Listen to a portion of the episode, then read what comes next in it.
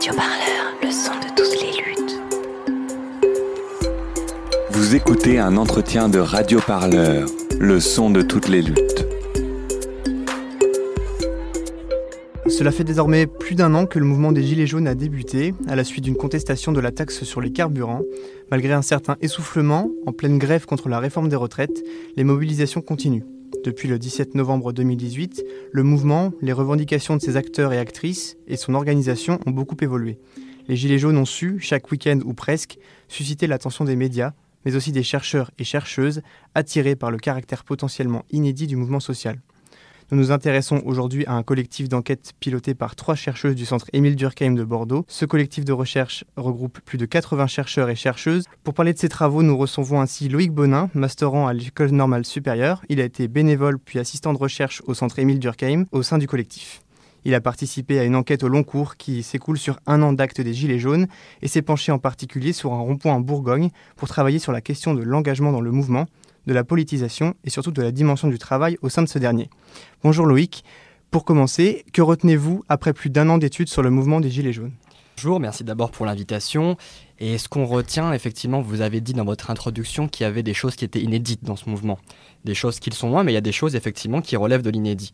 Euh, la première chose, est euh, en s'appuyant sur euh, les questionnaires qu'on a pu faire passer dans les manifestations, sur les ronds-points et dans les blocages, c'est qu'on a environ une personne sur deux qui participait pour la première fois à un mouvement social dans le cadre du mouvement des Gilets jaunes. Ce qui a permis d'amener euh, à la mobilisation politique, sociale, des personnes qui en étaient pourtant initialement éloignées. Deuxième point, c'est qu'effectivement, dans ce qui est inédit, c'est qu'on retrouve des populations dans ce mouvement des Gilets jaunes qui sont initialement plus ou moins éloignées des contestations sociales. Cette mobilisation s'est également inscrite dans un espace qui était euh, initialement, euh, disons, dépourvu de vie, en fait un espace sur lequel on passe ou euh, dans lequel, sur lequel on circule sans vraiment s'arrêter, le rond-point. Le rond-point, euh, l'îlot central du rond-point est initialement conçu par les urbanistes pour ne pas être occupé, pour être un espace qu'on contourne. Et là, l'idée des Gilets jaunes, c'était effectivement d'occuper cet espace, de, lui donner une vie sociale. Et cette vie sociale était extrêmement riche, a permis à certaines personnes de se politiser, au sens où elles échangeaient sur leurs problèmes personnels, leurs problèmes liés au travail, aux difficultés économiques qu'elles retrouvaient dans, dans, leur vie. Et ça a permis de monter en généralité. En confrontant son expérience avec d'autres expériences, on trouve des, euh, des, sources de ces différents problèmes dans des problèmes plus généraux. Et bien évidemment, le caractère long euh, du mouvement, ça, ça duré dans le temps, alors avec euh, différentes phases dans, le, dans le mouvement, qu'elle soit l'occupation, la manifestation, et aujourd'hui une manifestation plus hebdomadaire. Mais effectivement, le mouvement a, a retenu notre attention sur euh, différents points inédits, notamment cela. En plus des observations et des entretiens ethnographiques sur le terrain, vous avez utilisé des méthodes quantitatives et réalisé notamment des passations de questionnaires. Est-ce que vous pouvez nous expliquer ces choix méthodologiques et donc en quoi l'usage de l'enquête par questionnaire est-il pertinent lorsqu'on étudie des mouvements sociaux? Il est pertinent parce qu'il permet d'avoir une vue d'ensemble, ou du moins d'une vue, une vue partielle d'ensemble. Euh, partielle et nécessairement partielle. Hein. Il y, a effectivement, euh, bien évidemment, euh, des failles dans les questionnaires. Hein. La représentativité de, l'échantillon, surtout pour le moment des gilets jaunes, est, est effectivement préoccupante. La question effectivement des choix que font les différents chercheurs ou chercheuses au moment de donner le questionnaire est-on on est forcément attiré, disons, vers des gens dont on sait potentiellement qu'ils vont répondre. Il y a des biais effectivement dans la distribution, des biais dans la récolte et dans le codage, euh, des biais dans les réponses. il y a des questions qui sont plus tabous que d'autres. Euh, la question, par exemple, de la sous-déclaration du vote Front National dans les questionnaires est relativement importante et à prendre en compte. maintenant, Concernant les questionnaires, c'est 1300 questionnaires qui ont été passés dans différents espaces en France, que ce soit dans les manifestations, dans les blocages, dans des métropoles, dans des villes de petite taille, euh, par des gens majoritairement euh, bénévoles. 1300 questionnaires de l'acte 2 jusqu'à euh, la mi-janvier, disons qui ont permis finalement de dresser un premier panorama. Et à mon sens, euh, ce questionnaire-là a le mérite euh, de révéler ce que sont des nœuds. des nœuds au sens où l'explication de ces nœuds par différents euh, matériaux euh, sont nécessaires à la compréhension de ce qu'était ce mouvement social. Je ne pense pas qu'on comprend ce qu'était le mouvement des Gilets jaunes si on le déconnecte de, la réalité de ce qu'était le travail des Gilets jaunes, de leur travail, de la question de la route, de la question de leur déplacement, de la question de leur territoire.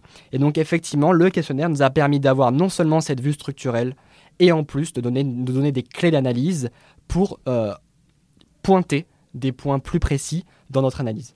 Euh, mis à part les biais que vous avez déjà évoqués, avez-vous comment votre collectif a-t-il défini un gilet jaune pour son enquête? Euh, Je ne parle pas ici des résultats de l'enquête, mais plutôt de vos critères pour repérer un gilet jaune sur le terrain. Oui, c'est une très très bonne question. Qu'est-ce qu'un gilet jaune? On a, eu cette, on a eu ce questionnement à de nombreuses reprises. C'est-à-dire, un gilet jaune, est-ce que c'est quelqu'un qui met son gilet jaune sur un pare-brise? Est-ce qu'un gilet jaune, c'est quelqu'un qui soutient les gilets jaunes sur les réseaux sociaux? Que c'est quelqu'un qui participe sur les réseaux sociaux Est-ce que c'est quelqu'un qui va sur euh, des ronds-points Combien de temps? Une semaine Trois semaines Une journée Deux heures? Euh, En tout cas, dans les entretiens, dans les, euh, pardon, dans les questionnaires, nous avons fait le choix de distribuer le questionnaire à celles et ceux qui portaient un gilet jaune au moment où nous les croisions sur le blocage, le rond-point, les manifestations. Donc ce qui a gilet jaune dans nos questionnaires, c'est cela. Dans nos, dans nos, entretiens, moi sur un, travail ethnographique, on a des critères un peu plus fins de temps de participation, euh, des gens qu'on a croisés une fois, euh, une heure sur un rond-point. On a tendance un petit peu à les oublier puisque il y a effectivement une masse de personnes différentes avec un traitement qui est différent. Oh bien sûr, on a tous un gilet jaune dans la voiture hein, déjà, hein, merci Sarko. et puis en plus c'est bien, c'est un symbole, moi je travaille dans les espaces verts en ESAT avec des personnes handicapées. Et voilà, bah, c'est un truc de travailleur quoi, le symbole est pas mal quoi. C'est populaire, c'est le truc des gens qui, bossent, enfin ou qui bossent pas, hein, voilà, enfin...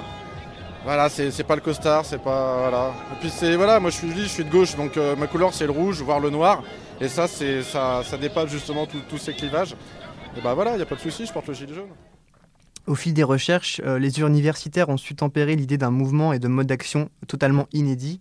Euh, lorsqu'ils faisaient référence par rapport à, Nuit debout, par exemple. Euh, qu'est-ce qui constitue pour vous les spécificités de ce mouvement-là, si on le compare par rapport à d'autres mouvements antérieurs? Avec Nuit debout, on a un, point commun qui est l'occupation de place.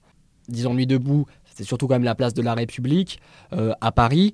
Euh, là, effectivement, il y a des places de plus petite taille occupées euh, dans des territoires où Nuit debout n'a jamais vu le jour.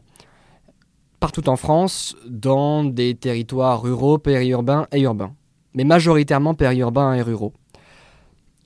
Et ça, c'est partiellement inédit, puisqu'effectivement, le blocage de routes, le filtrage de ronds-points ou le blocage de ronds-points sont des moyens d'action qu'on retrouve par exemple dans euh, certains mouvements euh, de paysans ou dans des mouvements euh, d'automobilistes en colère euh, qui effectivement ont bloqué les routes ou les ronds-points.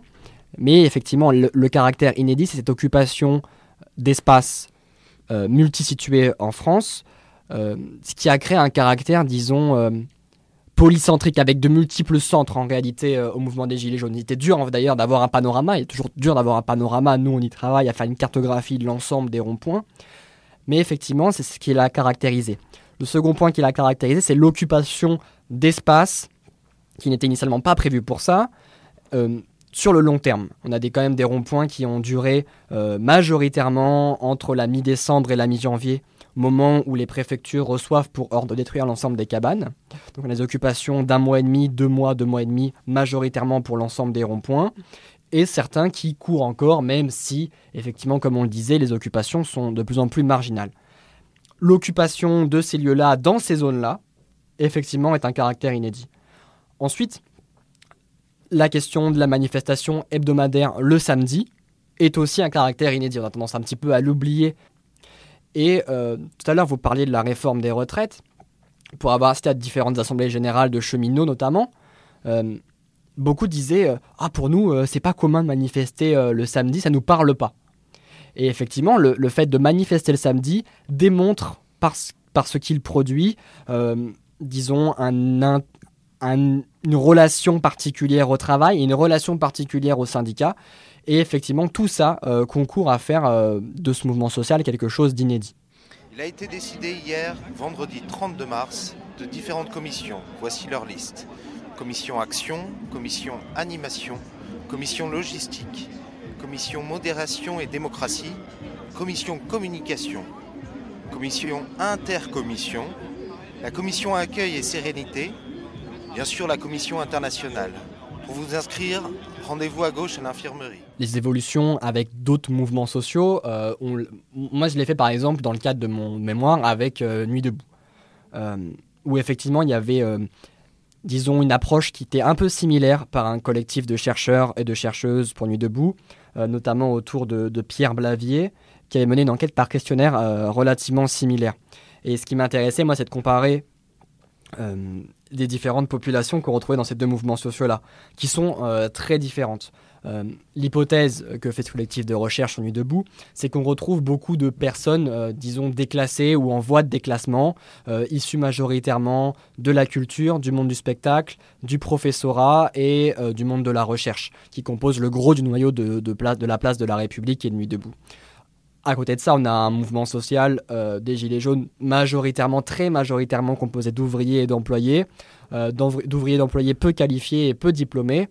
Et euh, en ça, c'était effectivement intéressant d'avoir cette comparaison en tête lorsque euh, certains euh, Gilets jaunes qui avaient participé à Nuit debout ont apporté au sein des ronds-points, des assemblées de Gilets jaunes, des techniques d'organisation, des moyens d'organisation euh, qui étaient euh, issus de Nuit debout ou du moins euh, de, de, techniques d'organisation majoritairement issues de la, de la gauche.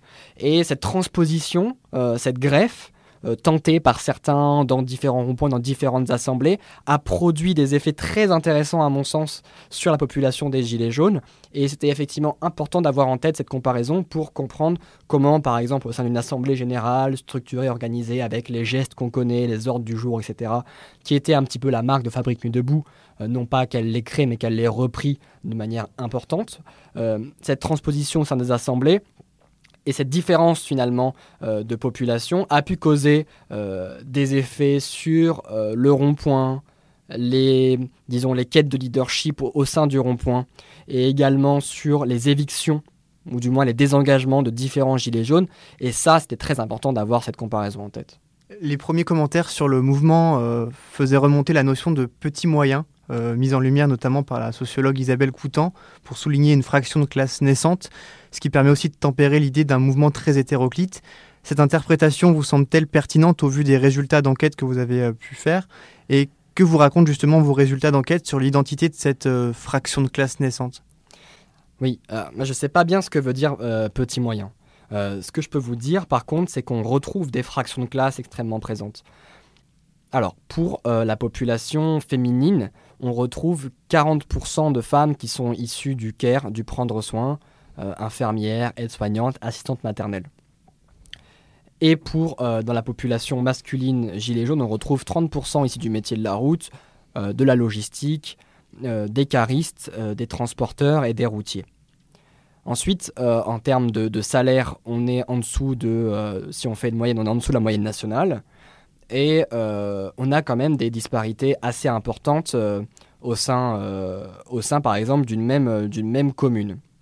Donc là, je vais parler effectivement un petit peu de, de- mon terrain, où on avait deux ronds-points, un rond-point au nord et un rond-point au sud de la ville.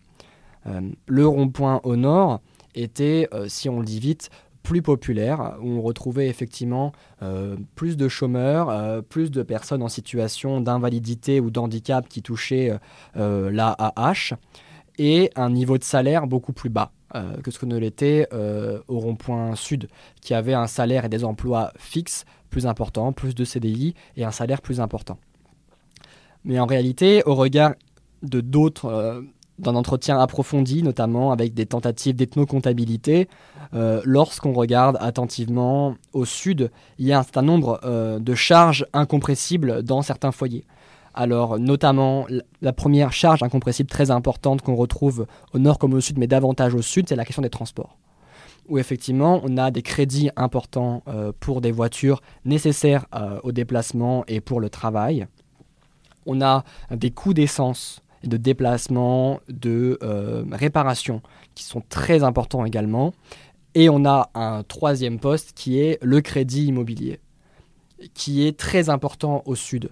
euh, où effectivement, lorsqu'on regarde ces charges, incompressibles euh, dans les différents foyers, finalement, le revenu disponible des deux groupes, nord et sud, est relativement similaire, même si le salaire est plus fort au sud que ce qu'il n'est au nord.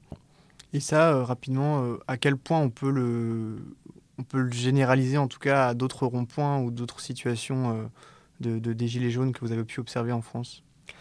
Alors, c'est effectivement difficilement généralisable à l'échelle nationale, mais les, points qu'on soulève euh, ne sont pas complètement inédits, ont été également soulevés par d'autres. Et euh, par exemple, euh, prenons un point particulier qui est la question effectivement de la présence sur les ronds-points de personnes qui sont en, réalité en incapacité de travailler. Elles ne peuvent pas travailler. Sylvain Bordiec et Antoine Bernard de Raymond, sur une ethnographie d'un rond-point dans l'ouest français, mettait en avant le fait qu'il retrouvait sur les ronds-points une proportion très importante, notamment euh, dans les horaires de la journée, où une partie des Gilets jaunes travaillaient, de personnes euh, en situation d'invalidité, d'handicap euh, ou de maladie longue durée qui tenaient le rond-point et avaient un rôle clé dans la tenue de l'occupation du rond-point, notamment pendant la journée. Nous, on a eu dans le questionnaire, on n'avait pas, prévu de questions sur ça. Dans le questionnaire, en réalité, on retrouvait 5% de personnes donc masculin, féminin confondu, se déclarer spontanément en situation d'incapacité de travail. Et euh, on retrouve également, euh, sur le rond-point qu'on a étudié avec Pauline Niochon, une partie importante euh, de personnes qui ne peuvent pas travailler. alors nous, on l'a estimé aux alentours de 5 à 7%, d'autres parlent de 8%, mais c'est une proportion extrêmement importante, et ça, effectivement, c'est généralisable. La question des fractions de classe est, à mon avis, également très importante et on la retrouve encore aujourd'hui. On n'était pas plus tard euh, euh, que la semaine dernière au tribunal pour voir les comparaisons immédiates de, de, Gilets jaunes qui passaient sur les quatre premières qu'on a vues, les quatre premiers travaillent dans la logistique. Donc effectivement, il y a ces pistes-là à creuser. Bien évidemment, il est encore trop tôt pour dire à quel point c'est généralisable. Il va falloir mener une enquête encore sur le long terme mais c'est quand même des points qui, à mon sens, euh, sont à creuser et peuvent effectivement être des pistes clés dans l'interprétation du mouvement social euh, des Gilets jaunes. Les Gilets jaunes, c'est ceux qui ont fermé leur gueule depuis 30 ans. Voilà, c'est ça. Ils ont fermé leur gueule depuis 30 ans. Gentiment, ils sont allés euh, euh, voter euh, pour des gens qui se sont foutus de leur gueule, qu'ils gardaient fermée.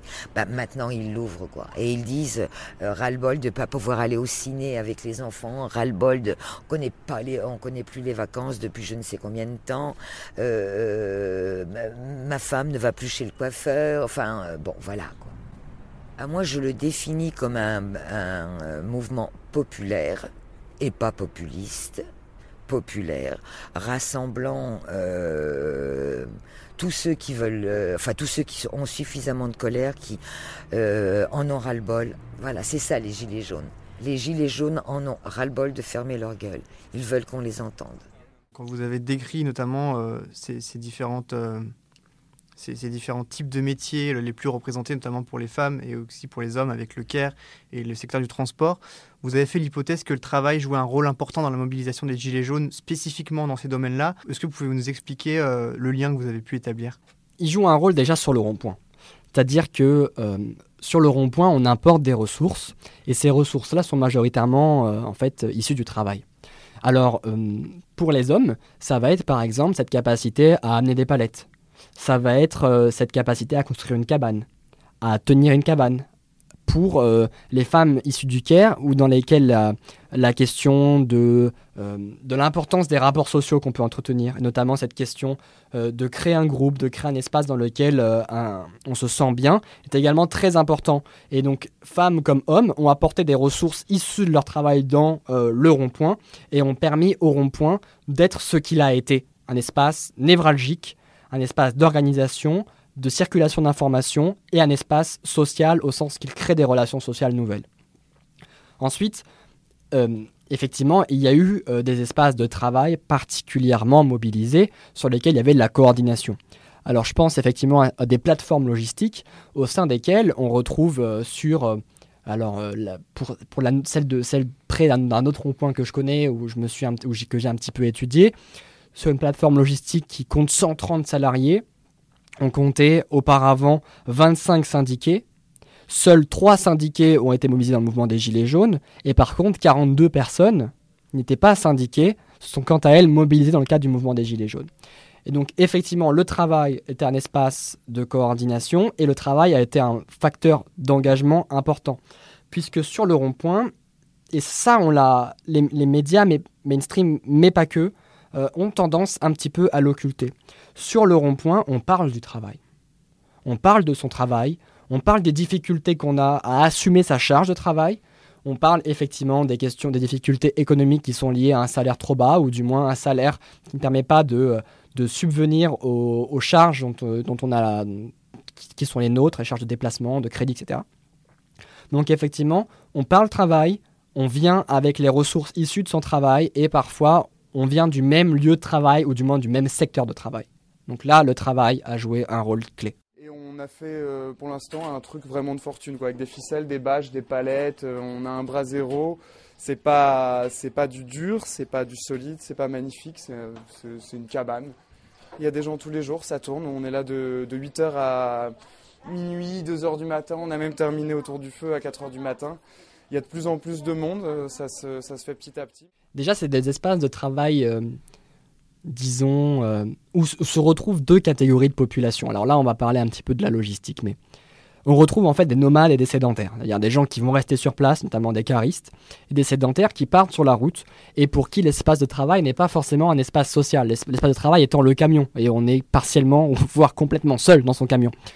Et donc là, le travail, effectivement, était un espace dans lequel il n'y avait pas de socialisation et donc effectivement comme vous disiez une politisation euh, complexe et une syndicalisation encore plus complexe.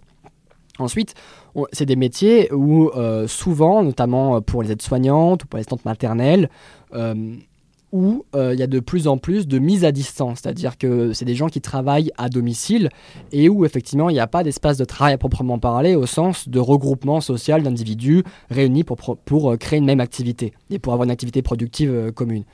Donc il y avait premièrement cette question de l'espace social de travail comme étant disloqué sur le territoire et où effectivement le transport, une nouvelle fois, joue un rôle clé.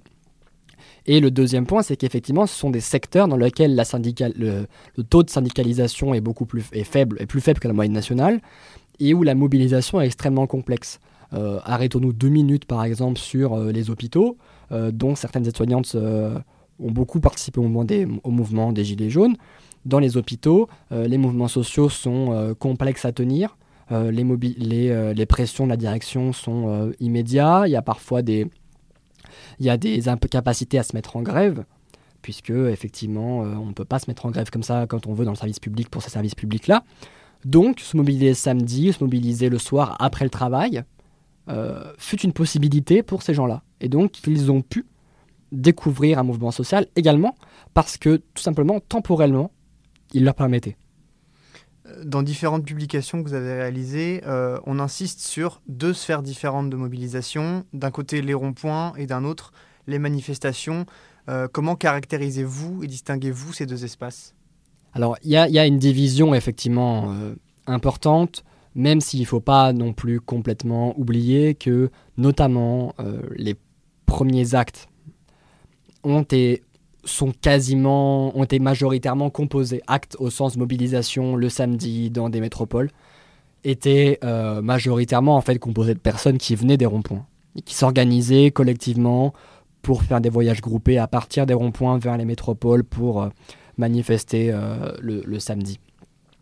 La, la, vraie différence, c'est que la manifestation, elle dure une journée, le rond-point, lui, il dure deux mois et demi euh, et il dure, c'est une occupation permanente. C'est une occupation 24 heures sur 24, dure sur 7, jusqu'à ce que la cabane soit détruite ou qu'on euh, la, la quitte.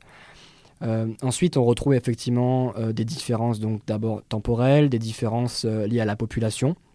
on retrouve effectivement sur les ronds-points des personnes plus précaires, on retrouve par exemple plus de chômeurs sur les ronds-points. On est à 14 13% de chômeurs sur les ronds-points. On est à un peu, on est à 9-10% sur euh, euh, dans les manifestations. Euh, on retrouve effectivement un salaire moins important sur les ronds-points que dans les manifestations. Et ça, c'est lié effectivement à l'implantation territoriale de ces espaces-là. et on retrouve effectivement un mode d'organisation très différent la manifestation, gilet jaune, même si elle produit du lien social, elle ne produit pas le même que sur un rond-point sur lequel on va passer 3 heures et demie euh, à partager euh, un gigot d'agneau euh, cuit dans un bidon en plastique 2 heures et demie sous le feu. donc effectivement, il y a des vraies différences en termes de socialisation au gilet jaune, que vous participiez une fois de manière hebdomadaire le samedi aux manifestations, ou que vous y participiez pendant près de 3 mois. Sur une même cabane, fréquentant des personnes, différentes personnes, et créant une vie collective gilet jaune sur ce rond-point.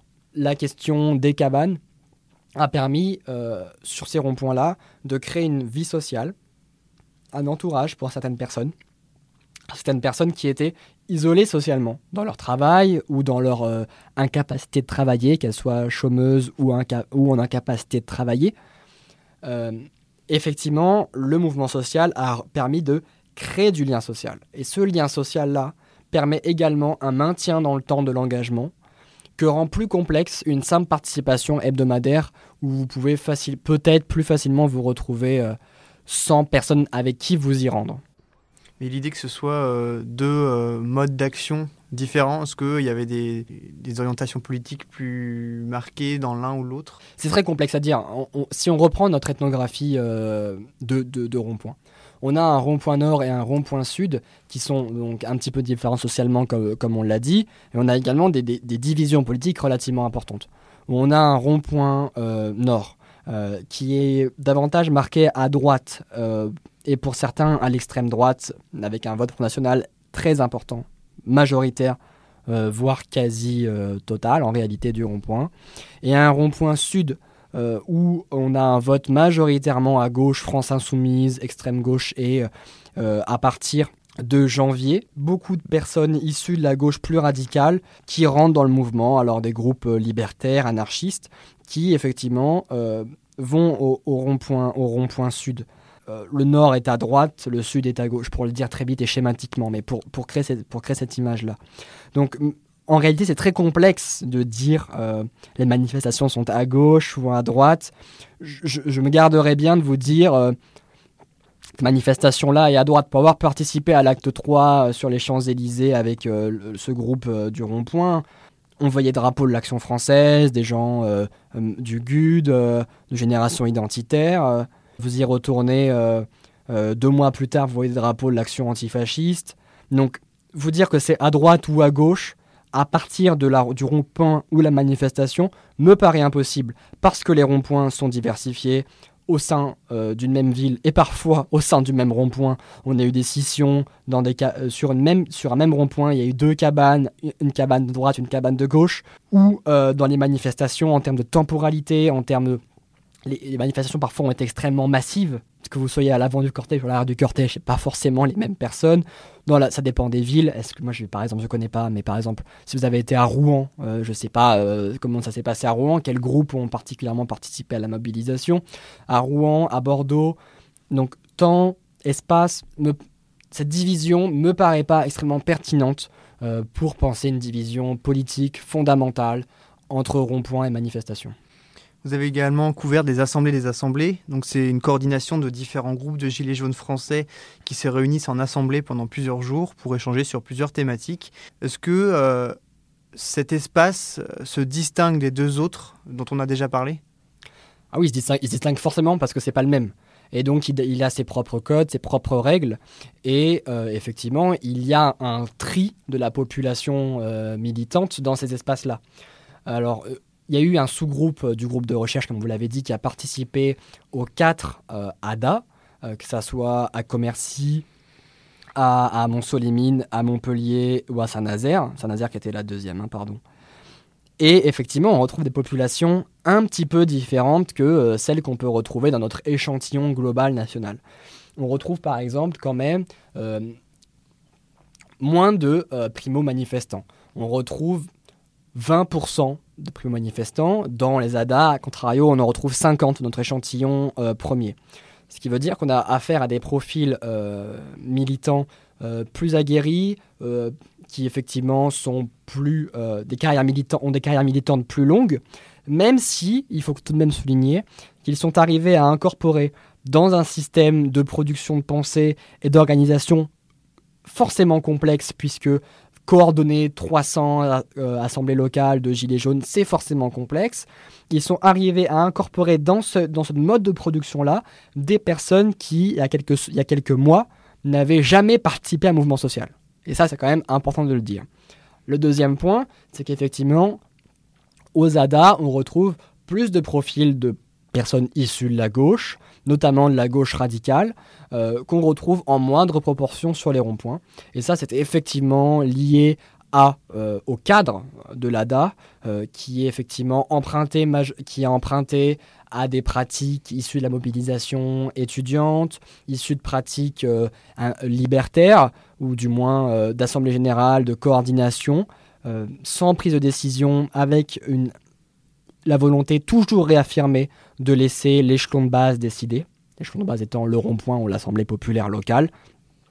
Et les Gilets jaunes sont également venus percuter ça.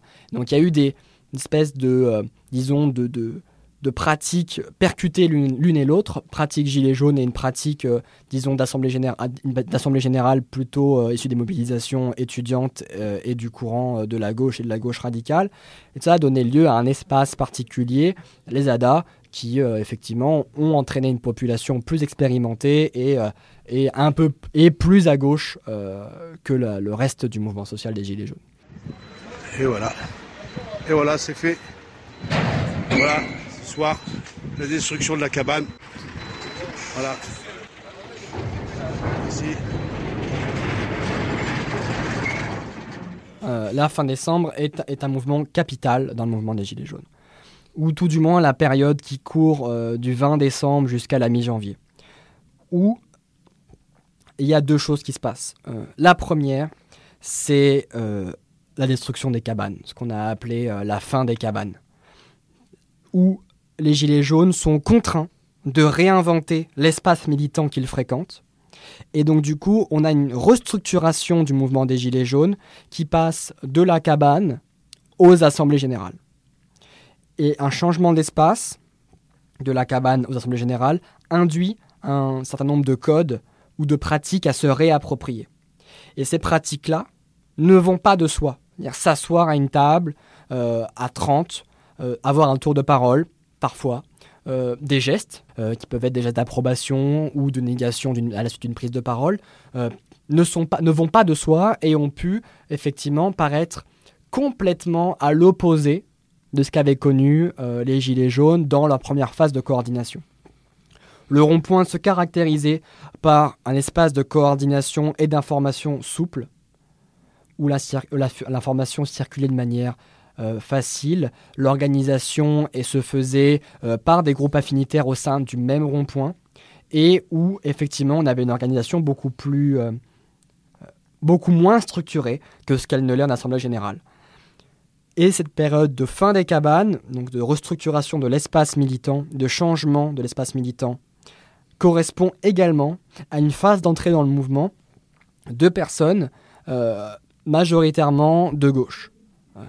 Ou effectivement une phase d'arrivée dans le mouvement de personnes euh, issues de différents partis qui avaient pris le temps de la réflexion sur ce mouvement social et qui s'engagent progressivement dans le mouvement et gagnent les nouveaux espaces que sont les assemblées, les assemblées générales. Et on a effectivement, du coup, dans ce nouvel espace, des gens euh, qui, étaient là, qui initialement, qui n'ont pas forcément les codes de mobilisation que requiert la tenue d'une assemblée générale, et euh, des gens qui arrivent, qui eux connaissent cet espace-là, mais arrivent juste à ce moment-là dans le mouvement social. Et donc, le mois, cette, période mi-décembre, mi-janvier, est absolument cruciale pour comprendre des, désengagements. Dire, des personnes euh, d'ailleurs il faut le dire, majoritairement de droite et d'extrême droite, ne se sont pas sentis à l'aise dans les assemblées générales euh, telles qu'elles étaient construites après la mi-janvier dans beaucoup de, beaucoup dans beaucoup de villes et dans beaucoup de, villages euh, sur lesquels des ronds-points avaient tenu. Et on a assisté à un désengagement progressif de ces personnes de droite et d'extrême droite au profit d'une nouvelle mode d'organisation qui conduit à un choix, entre guillemets, de la population militante des Gilets jaunes. Une partie de, votre enquête de terrain portait, donc on, en a déjà parlé, sur, sur l'étude de Rond-Point, et notamment l'étude du rapport des citoyens et des, citoyennes à leur système politique. comment s'est articulée cette politisation des Gilets jaunes non initiés que vous avez pu observer? Alors en réalité, le rond-point est un espace euh, à la fois très important et en même temps euh, très subdivisé. C'est-à-dire qu'on retrouve au sein du, même rond-point des subdivisions d'espace qui permettent à des personnes de fréquenter euh, d'autres personnes en fonction d'affinités politiques, mais également en termes de moyens d'action. Donc qu'en fréquentant le rond-point, on se retrouve rapidement en réalité à fréquenter des espaces plus précis du rond-point où se retrouvent des personnes avec lesquels on a une acquaintance euh, particulière. Cette subdivision du rond-point, elle, inclut nécessairement des fréquentations particulières. Et c'est donc en fonction de ces fréquentations-là euh, qu'on va euh, se politiser, notamment en échangeant de nouvelles sources d'informations, avec à la fois des pratiques de médias alternatifs et également parfois le délaissement de sources d'informations qui étaient au départ préconisées, notamment des chaînes d'information en continu qui euh, sont délaissés au profit d'une autre source d'information. Et également, cette politisation se fait par la pratique. C'est une par la pratique au sens où l'on échange des informations issues de sa propre pratique personnelle, qu'elles soient au sein du foyer, au sein du travail, et c'est à partir de ces pratiques-là que l'on va échanger et que l'on va monter en généralité pour se politiser sur des problèmes plus généraux et comprendre finalement les sources de nos mots personnels. Ensuite, cette pratique, elle donne lieu à l'émergence de sujets particuliers euh, qui, en fait, ont non pas l'objectif de répondre à toutes les interrogations, mais qui ont l'objectif, tout du moins, de permettre une unification euh, des mots d'ordre.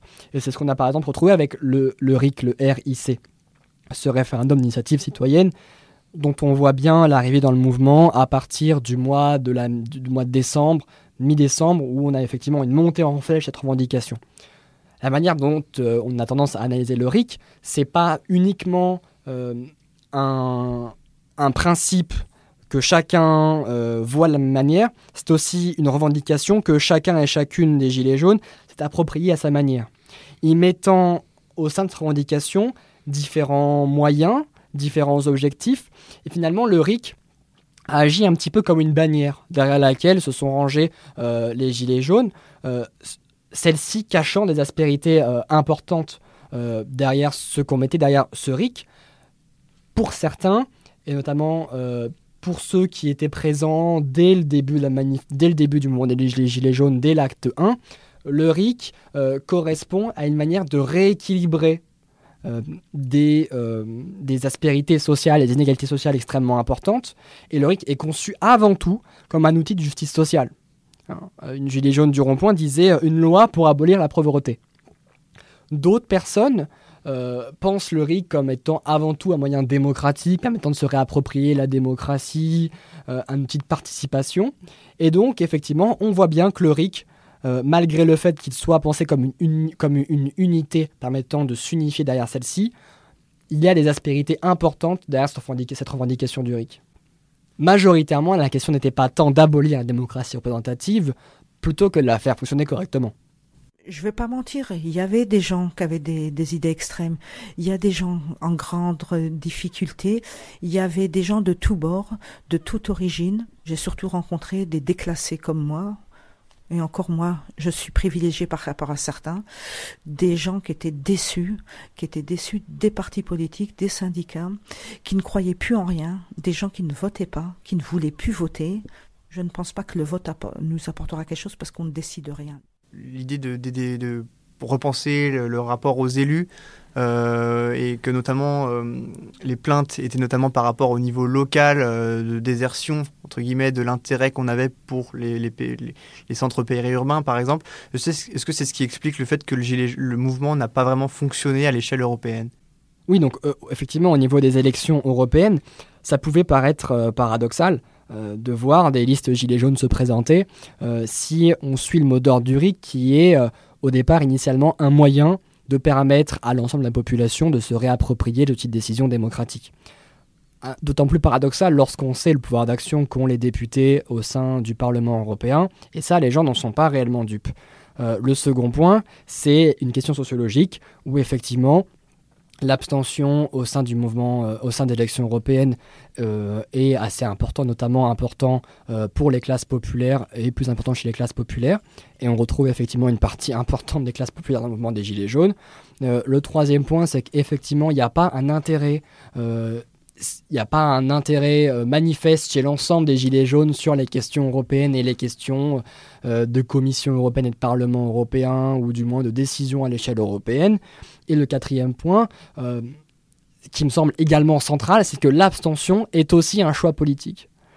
Et qu'effectivement, si les Gilets jaunes ne sont pas arrivés dans les urnes à avoir un score important, c'est aussi parce qu'ils peut-être, pour une partie importante, ont fait le choix de ne pas voter aux élections européennes, parce que celle-ci ne leur convient pas, et c'est un choix politique, et l'abstention a effectivement une résonance, foncièrement politique. Compte tenu de, en tout cas de, ce fait, euh, est-ce qu'on peut attendre, en tout cas, des élections municipales qui auront donc lieu les 15 et 22 mars prochains, qu'elles concrétisent davantage les attentes et les objectifs de cette, de cette frange politique naissante euh, au sein des Gilets jaunes?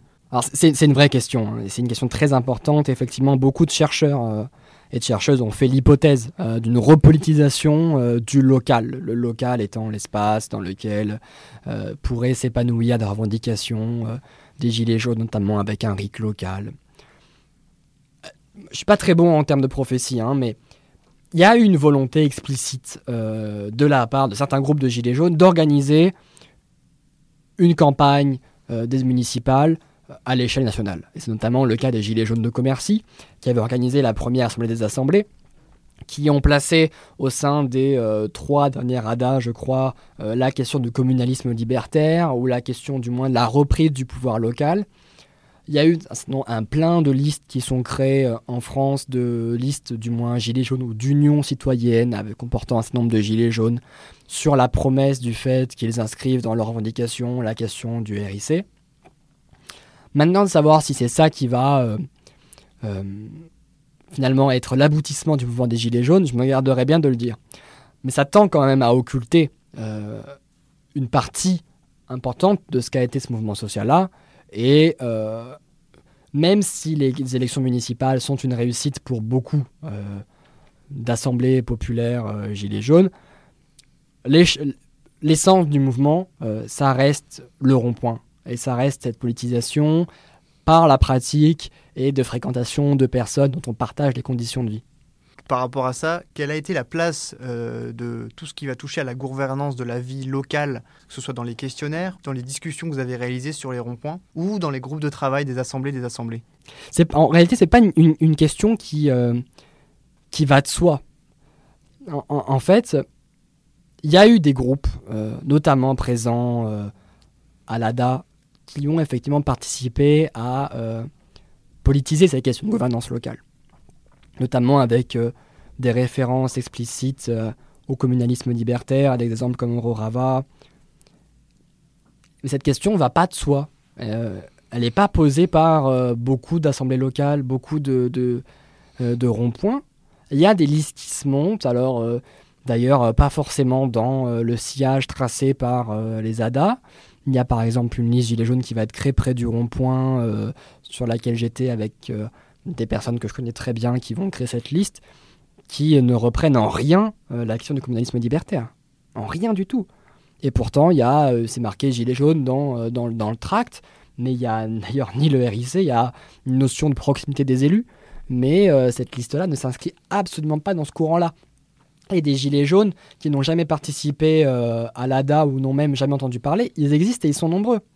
Euh, L'ADA, c'est euh, une partie importante des mouvements des Gilets jaunes parce qu'elle a réussi à créer, mais c'est pas tous les Gilets jaunes. Et la question de, du communalisme, ou du moins de la reprise de la gouvernance locale, comme vous l'avez appelé, ne va pas de soi non plus pour tous les groupes de Gilets jaunes. Et c'est une question bien évidemment très importante à suivre dans les, différents, euh, dans les différentes villes et, villages dans lesquels on va trouver des, listes gilets jaunes, mais elle n'est pas euh, au cœur, selon moi, de la mobilisation des Gilets jaunes. Il y a une chose qui va rester dans ce mouvement, c'est la fraternité entre nous. Et je n'ai pas vu ça autre part, ni dans un parti politique, ni dans un syndicat, ni au travail. J'ai rencontré des gens fraternels, j'ai rencontré des gens euh, qui étaient prêts à se mettre en avant devant toi pour pas que tu te ramasses le, le gaz lacrymo. J'ai vu ça nulle part. J'ai rencontré des gars, pourtant moi je, n'ai pas honte de dire, je vote extrême gauche. J'ai toujours voté extrême gauche. Mais j'ai bien vu que les gars qui m'ont ramassé quand je suis tomber dans le métro, c'était des mecs d'extrême droite. Ils m'ont ramassé pour me protéger de la charge de police. Où j'aurais vu ça? Jamais j'aurais vu ça dans ma vie. Est-ce qu'il y a une fin en soi euh, au mouvement des Gilets jaunes? Parce que l'hypothèse qu'on pouvait se faire, c'est que euh, l'objectif était politique, comme euh, par exemple les élections municipales. Quelle suite on peut leur donner? Ou en tout cas, c'est quoi la concrétisation? C'était l'Assemblée des assemblées? Ouais, c'est des questions évidemment, évidemment complexes et très intéressantes. tout d'abord, il, il faut quand même pas sous-estimer ce qu'a été la puissance créatrice de ce mouvement. À la fois dans les objets qu'elle a pu créer. Euh, construire une cabane sur un rond-point, euh, c'est pas facile. La tenir, c'est encore moins.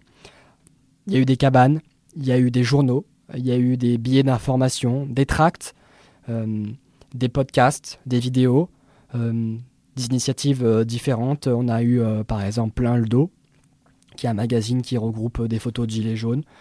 On a eu également, comme, comme à Nuit debout, des créations médias extrêmement importantes, extrêmement importantes. Il y a le sanglier jaune, euh, l'écho du peuple, et tout un tas d'autres médias alternatifs qui ont été créés sur le rond-point et qui existent encore et qui sont encore alimentés à l'heure actuelle. Et ensuite, la question du, ressort politique du mouvement des Gilets jaunes, c'est-à-dire qu'est-ce que ça a apporté en termes de politique? D'abord, on peut souvenir qu'effectivement, ce mouvement naît une contestation sur la taxe sur le carburant, euh, d'une hausse sur la taxe sur le carburant. Cette hausse a été euh, tout du moins suspendue euh, jusqu'à l'année prochaine, enfin ou du moins jusqu'à cette année, jusqu'au vote du budget cette année. Donc c'est déjà une première réussite politique, même si elle est maigre par rapport aux revendications qu'après ce, mouvement a, a formulées. On a eu quand même des réussites après, après la mi-décembre et des contestations qui ont été parfois violentes, ou du, moins très intenses euh, dans les grandes villes et, sur les ronds-points, où effectivement le gouvernement a cédé euh, des, euh, des, miettes, il faut le dire, aux Gilets jaunes par rapport à la mobilisation monstre que cela a été. Et ensuite, la question de savoir finalement quelle serait la finalité politique est très dure à dire. Par, prenons mai 68. On peut penser que c'est un mouvement social d'une très très grande ampleur, peut-être même euh, un des plus grands qu'on ait connu euh, ces 50 dernières années. Et vous me dites quel est le résultat politique? C'est compliqué à dire sur le moment instantané. Après, on peut dire effectivement, il y a eu la création du MLF. Il y a eu effectivement cet questionnement général euh, du privé comme étant public. la question effectivement d'une politisation d'un certain nombre d'objets qui n'étaient pas politisés auparavant. pour les Gilets jaunes, c'est pareil. Euh, la question euh, de la démocratie, euh, tout du moins du malaise démocratique est clairement posée. Mais il ne faut pas non plus sous-estimer la question de la, l'individu. C'est-à-dire, on ne ressort pas indemne de ce mouvement social. Quand on a fréquenté deux mois et demi un, un rond-point, on n'en sort pas indemne. Donc il faut effectivement comprendre sur le temps long comment euh, ces, gilets jaunes qui ont participé à ce mouvement social-là vont évoluer dans leur carrière militante euh, vers euh, d'autres formes de participation, vers d'autres mouvements sociaux, vers des municipales, vers un, retrait de la vie politique après, après cette, expérience qui a été extrêmement riche, ou vers un changement de vote. Et cette question de l'engagement individuel pris au sein du mouvement et ses effets sur le long terme sont encore à étudier et euh, on s'en chargera, j'espère. Radio Parleur, le son de toutes les luttes. Écoutez-nous sur radioparleur.net.